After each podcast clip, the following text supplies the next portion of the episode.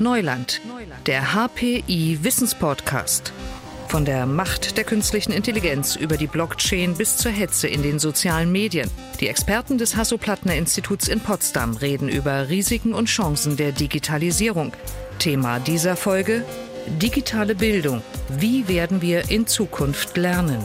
Professor Christoph Meinl im Gespräch mit Moderator Leon Stebe.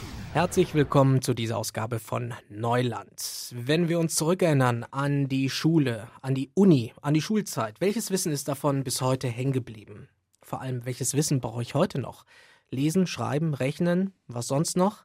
Wie werden wir in Zukunft lernen? Nicht nur die Kleinsten, sondern auch die Erwachsenen. Da reden wir dann über lebenslanges Lernen. Und darüber spreche ich mit Professor Christoph Meinl, Geschäftsführer und wissenschaftlicher Direktor am Hasso-Plattner-Institut. Schönen guten Tag, Herr Professor Meinl. Hallo, guten Tag. Herr Meinl, welche Rolle spielt Bildung heute? Also Bildung wird wichtiger. Das ist zunächst mal vielleicht gar nicht so klar, aber das Wissen explodiert. Wir haben heute in wenigen Jahren äh, Verdopplung des Wissens, was die ganze Menschheit äh, sich angeeignet hat. Und das wird durch die Digitalisierung immer schneller, immer umfangreicher. Es geht immer mehr in Details. Wir wissen heute ziemlich gut Bescheid, wie das da mit den kleinsten äh, Teilchen im menschlichen Körper, mit den Genen, was die für so einen Einfluss haben. Wir erforschen das. Wir stellen Zusammenhänge fest. Und um damit umzugehen, um das Wissen aufzunehmen, zu bewerten, einzusetzen, braucht es Bildung. Nun gibt es ja traditionell den Weg, man ist ein paar Jahre in die Schule gegangen, dann hat man äh, zum Beispiel studiert und dann war man gerüstet für 40 Jahre äh, Arbeitswelt und Arbeitsleben, hat da vielleicht das eine oder andere gelesen oder auch mal einen Weiterbildungskurs gemacht. Also das ist ganz klar, so kann das nicht weitergehen es wird nicht möglich sein, das Wissen, was ich da in der Universität mir angeeignet habe, dass ich da mit 40 Jahre beruflichen Anforderungen entspreche, äh, sondern es wird einfach durch Veränderung von Techniken, durch tieferes Wissen, wenn wir allein die Digitaltechniken nehmen, was da passiert, rasant sich verändert, werde ich permanent dranbleiben müssen, wenn ich die in mich gesetzten Erwartungen, beruflichen Erwartungen wirklich erfüllen will. Also diese Sonntagsrede vom äh, lebenslangen Lernen, das wird zu einer Lebensnotwendigkeit. Das ist noch nicht jedem klar. Die Frage ist auch, wie kann man das organisieren? Aber äh, das ist, wenn man die Entwicklung äh, der Zeit, die Entwicklung des Wissens, des Umfangs des Wissens sieht, wenn man die Ansprüche, die an die Berufstätigkeit gestellt werden, sieht, äh, dann wird es äh, ohne dieses lebenslange Lernen nicht gehen. Das ist ja ganz interessant, was das für die Lernorte bedeutet. Also für Schulen, für Universitäten, aber auch für Ausbildungsstätten, ganz klassisch. Ähm, wenn die nicht mehr das vermitteln, was ich dann ein Leben lang brauche, wie müssen dann diese Orte beschaffen sein? Also ich weiß am besten Bescheid über Universitäten. Deswegen lassen Sie uns die Frage mal so ein bisschen für Universitäten anschauen. Da ist es ja so, dass die jungen Leute nach Abschluss der Schule neuerdings dann auch nach einer kleinen Weltreise, äh, dann ein Studium anfangen. Und dann sind das Bachelor Master, wenn das gerade ausgeht, fünf Jahre, äh, manchmal sechs Jahre, wenn da noch ein bisschen Pause eingelegt wird. Äh, in der Zeit, in der man lernt, auf relativ festgelegte Profile. Also das ist heute auch mit der Akkreditierung, da muss ein Studiengang genau ausgerichtet sein, genau so viele Module haben, dieses Wissen zu vermitteln. Bei den Masterstudiengängen ist das noch problematischer für die Zukunft. Die sind genau festgelegt mit den Dingen, die da gemacht werden müssen, wie die Module beschrieben werden. Es ist sehr umständlich, sowas zu ändern. Da fehlt also die Dynamik, die gebraucht wird, mit dieser wahnsinnigen Veränderung, Aufbau, Umfang des Wissens, dann eben auch äh, das, was dann vermittelt wird, anzupassen an das, was dann tatsächlich gebraucht wird. Nun weiß man, in der Universität will man ja nicht ausbilden jetzt für eine Berufstätigkeit zunächst mal, sondern will junge Leute befähigen, den verschiedenen beruflichen Ansprüchen in einem bestimmten Bereich zu entsprechen. Also äh, wie die Universität heute verfasst ist, glaube ich, wird sie in äh, schon relativ wenigen Jahren nicht mehr gut äh, den Nachwuchs Führungsnachwuchs für eine Gesellschaft äh, ausbilden. Ich habe mal in Diskussionen mit Kollegen von der Stanford-Universität, die ja dann irgendwie immer auch sehr schnell, auch sehr plakativ sind, mal schön die Entwicklung der Universität in drei Phasen äh, erzählt bekommen. Da wurde von Universität 1.0 gesprochen. Universität 1.0, da sitzt der weise Lehrer mit seinen Studenten unterm Apfelbaum. Ab und zu fällt ein Apfel runter und da wird Wissen vermittelt. Die alten griechischen Philosophen. Dann Universität 2.0, Universität organisiert rund um eine Bibliothek. Wissen, was über einen Buchdruck äh, gesammelt werden konnte, was dann äh, vermittelt wird äh, von den Professoren. Also das ist eigentlich das, was heute auch immer noch bei uns äh, gang und üblich ist. Und dann Universität 3.0, anstelle rund um, das, äh, äh, rund um die Bibliothek, dann rund ums Internet. Gibt sich sehr klar, dass das die Entwicklung sei. Und ich glaube, da ist in einer gewissen Weise etwas dran. Also diese Universität mit einer höheren Nummer verdrängt den Universitätstyp äh, mit einer tieferen Nummer nicht. Auch heute sprechen Philosophen mit ihren Studenten, sprechen Professoren mit ihren Studenten. Auch in Zukunft wird es Bücher geben. Aber äh, was so ein Stück deutlich wird, äh, es löst sich auf dieser Punkt, dass Universität etwas für 20 bis 25-Jährige ist. Mhm. Ich habe das Bild, die Vorstellung, dass Universität sowas wie ein lebenslanger Bildungsbegleiter werden muss. Wo am Anfang, wie wir das gewohnt sind, die jungen Leute, die ja auch Zeit haben, eine erste Phase außerhalb der Familie zu lernen. Also da geht es gar nicht mal nur um das Lernen, sondern geht es auch Eigenständigkeit im Leben, in der Bewältigung der täglichen Ansprüche zu entwickeln. Dann, wenn man in Berufs ist, Familie hat, sich sehr engagiert, dann kann man nicht mehr in die Vorlesung an einen Ort gehen, da ist der Universitätsort weit weg und äh, die Zeit passt gar nicht mit den anderen Ansprüchen zusammen. Dort müssen dann andere Formate genutzt werden und das kann natürlich wunderbar organisiert werden übers Internet. Also das Lernen mit digitalen Mitteln wird nicht das Lernen im traditionellen Sinne ersetzen, sondern es wird es wunderbar ergänzen und erweitern. Müsste ich dann eine Auszeit nehmen oder passiert das immer ständig nebenbei? Denn eigentlich will ich mich auch auf eine Sache konzentrieren. Wäre es nicht besser, wir nehmen uns alle irgendwann mal alle fünf bis zehn Jahre eine Auszeit? Also ich glaube, solche festen Regeln passen nicht auf die individuellen Lebens Entwürfe. Das geht ja nicht nur um mich, sondern ich bin in einem Beruf, meinetwegen in einer sehr spannenden Situation, verantwortlich eingespannt.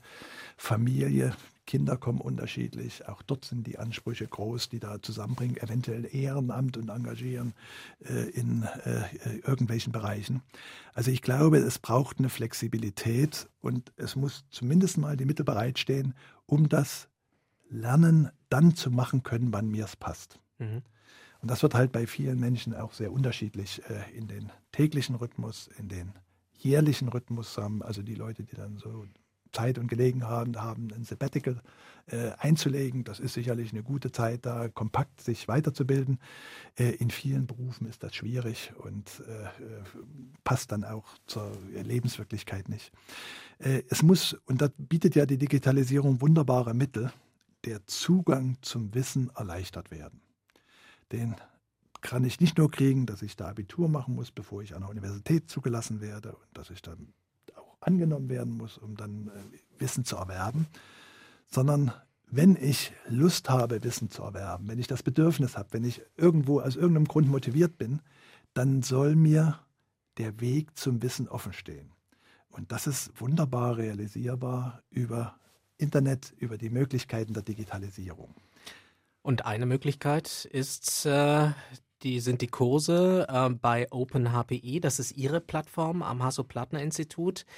Äh, vielleicht können Sie mal beschreiben, an wen richtet sich das Angebot? An jeden und jede?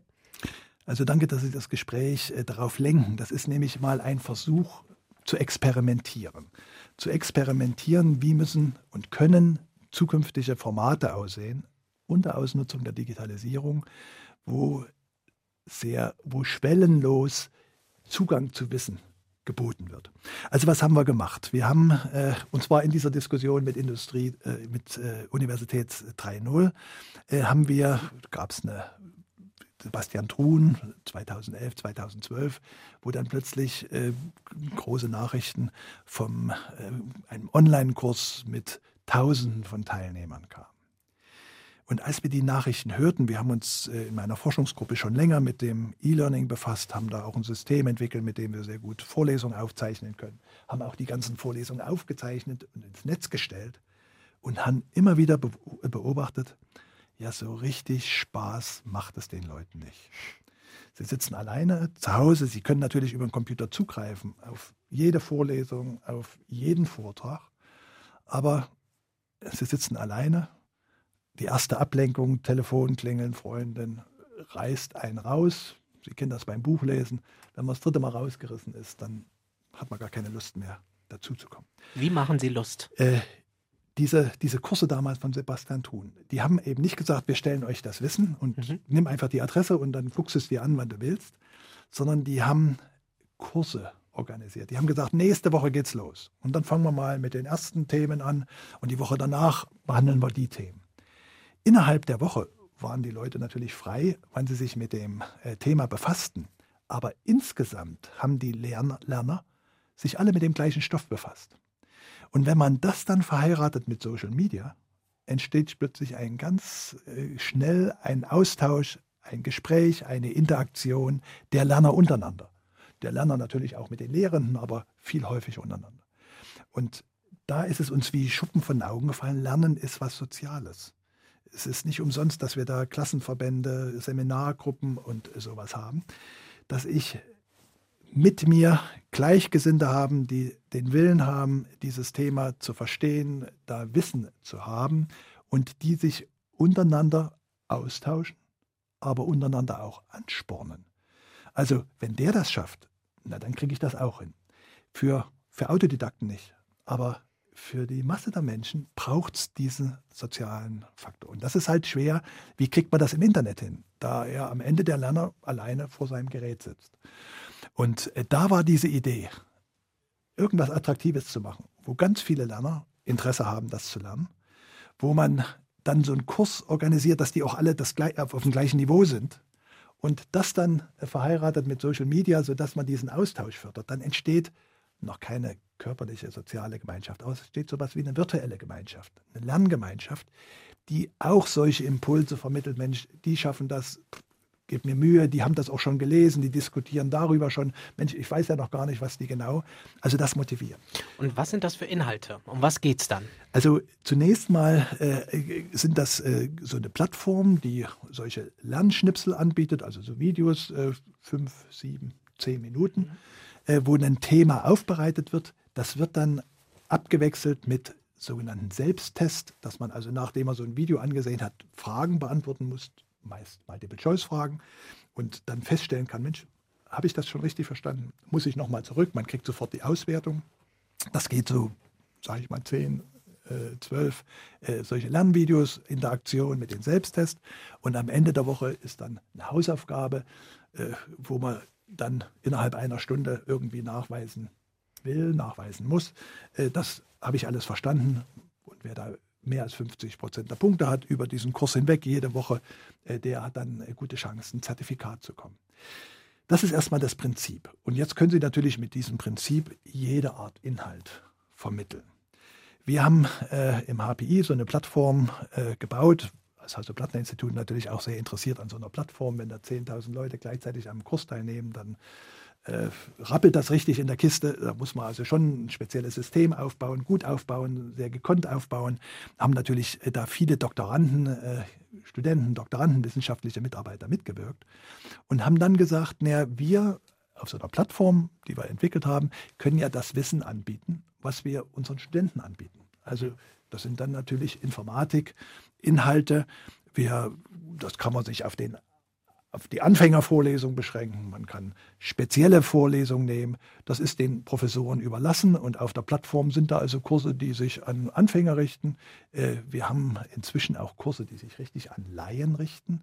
Also äh, in, noch in diesem Monat wird ein Kurs zum Identitätsmanagement starten. Wir hatten ja darüber mal in einem anderen äh, Podcast drüber gesprochen, wo mal genau erklärt wird, wie ist denn das, welche Rolle spielt was und wie ist dieser Vorgang. Und dann ist es so, das kostet nichts. Man kann also teilnehmen, man kann das dann bearbeiten, wann man will im Laufe dieser Woche, aber man muss dann innerhalb der Woche dann die entsprechenden äh, Hausaufgaben abgeben. Da gibt es dann eine Deadline. Und äh, typischerweise sind bei diesen Kursen, ich sag mal so 5000, manchmal 10.000 Lerner dabei, sodass dann diese Interaktion plötzlich ganz spannend ist. Es ist sogar oft so, dass die Interaktion noch spannender ist unter den Lernern, als das, was diese Diskussion äh, provoziert hat, diese Lernvideos.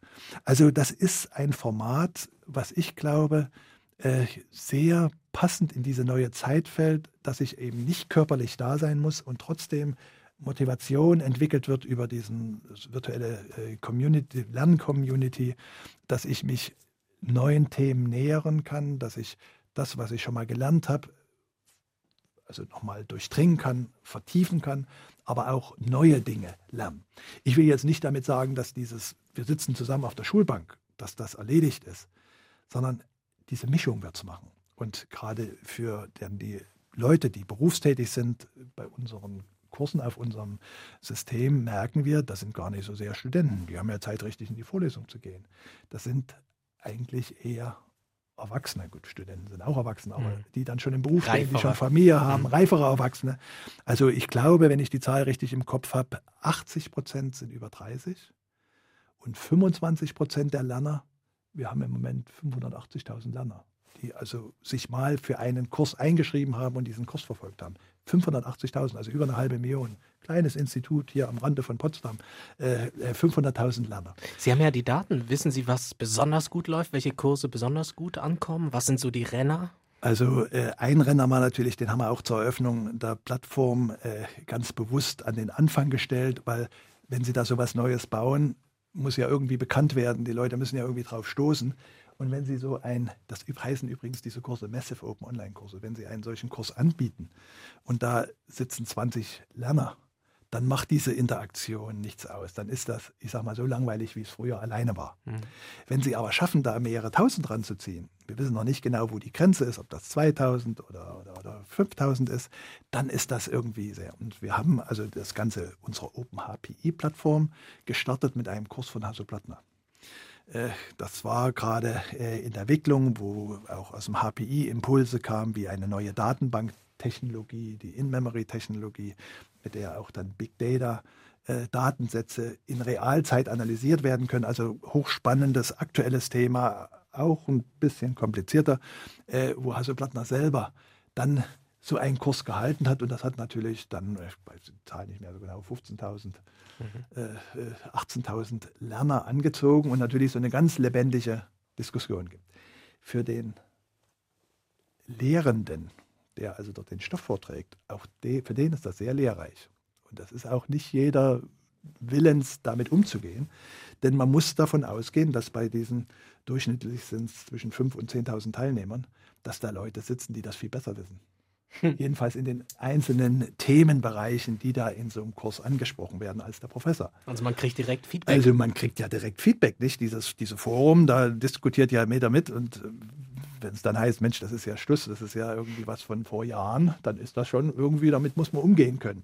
Also äh, äh passiert nicht so oft, aber äh, das ist auch eine neue Form der, zwischen, der, der, der Interaktion zwischen Lehrenden und Lernenden. Das geht in diesen Mitteln viel mehr auf Augenhöhe. Viel mehr, wir wollen uns ein Thema nähern. Einer ist da schon ein bisschen weiter, der aber an anderen Themen irgendwie von den anderen lernen kann. Und dann sieht von dieser Lern, äh, Lerner-Community, ah, da gibt es natürlich Fragen, warum verstehe ich das nicht. Da gibt es mehrere, die dann, sag mal, sich ein Thema gar nicht so richtig verstehen. Da lernt man als lernender Mensch, hast du hier nicht gut erklärt, musst du einen anderen Zugang wählen, dass da dieses Missverständnis gar nicht auftauchen kann oder dieses Unverständnis, bis hin, dass man lernen kann, sagen, Mensch, das ist ja ein viel besseres Beispiel, als ich eben gebracht habe, wo man den Effekt viel deutlicher sieht äh, und den dann bei der nächsten Vorlesung benutzt und einbaut. Also mehr dieses Coachen, als das von oben herab Lehren. Die Frage ist auch, wie man dann dieses Wissen ähm, auch anwendet oder wie ich es dann auch in meinem Alltag, in meinem Berufsalltag einsetzen kann.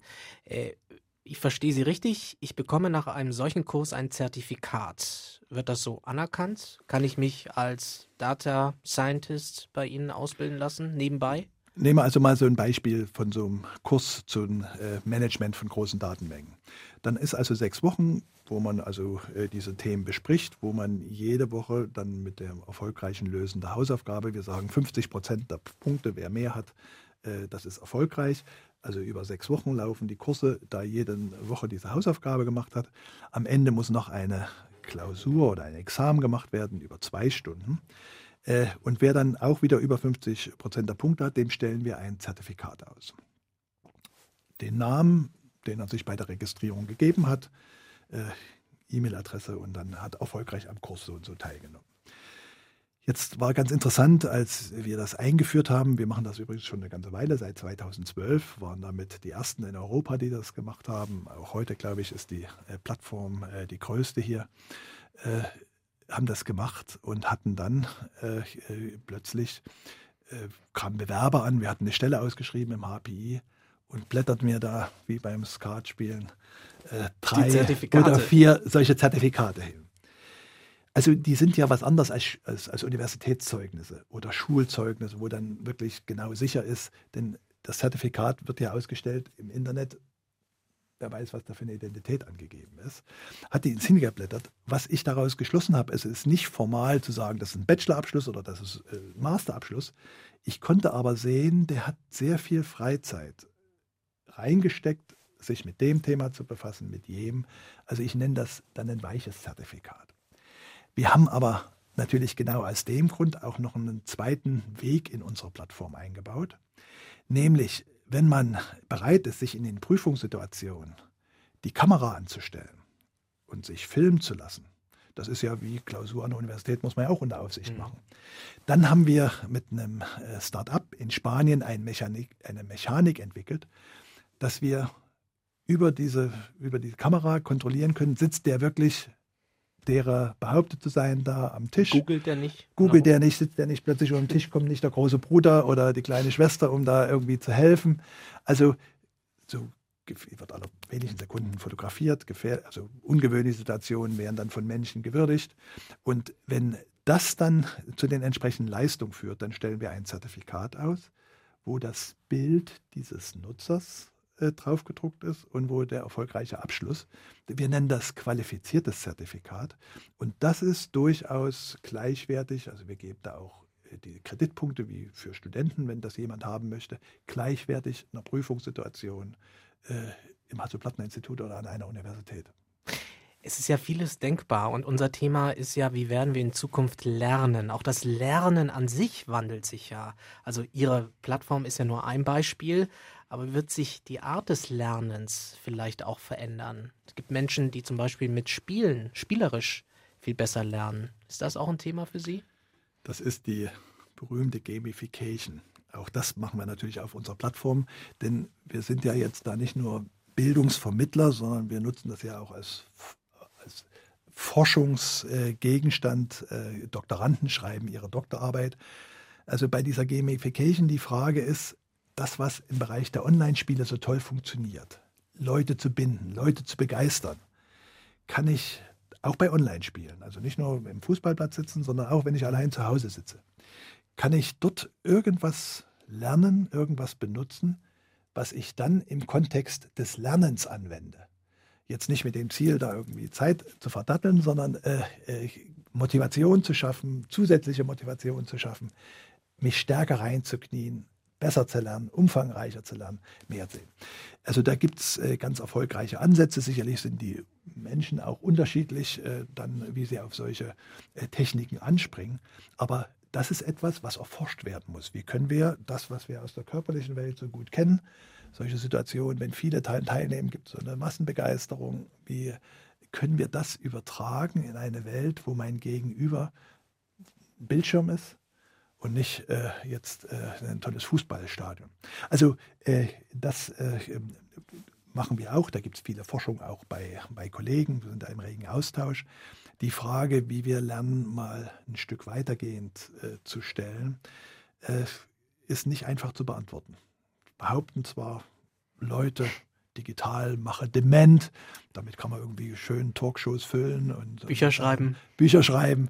Äh, gibt gar keine Untersuchungsergebnisse, außer weil wir haben in unseren Schulen die Digitalisierung noch gar nicht geschafft in Deutschland. Auch in den Universitäten gibt es da sehr viel Nachholbedarf. Also wir haben noch gar keine Erkenntnis, wie sich das wirklich jetzt dauerhaft ausbildet. Wir sind noch nicht, ich bin noch Professor geworden, als es das Web nicht gab äh, und bin noch nicht tot. Ja, also wir haben noch nicht diese langjährigen Erfahrungen, was bleibt hängen bei dieser neuen Form des Lernens.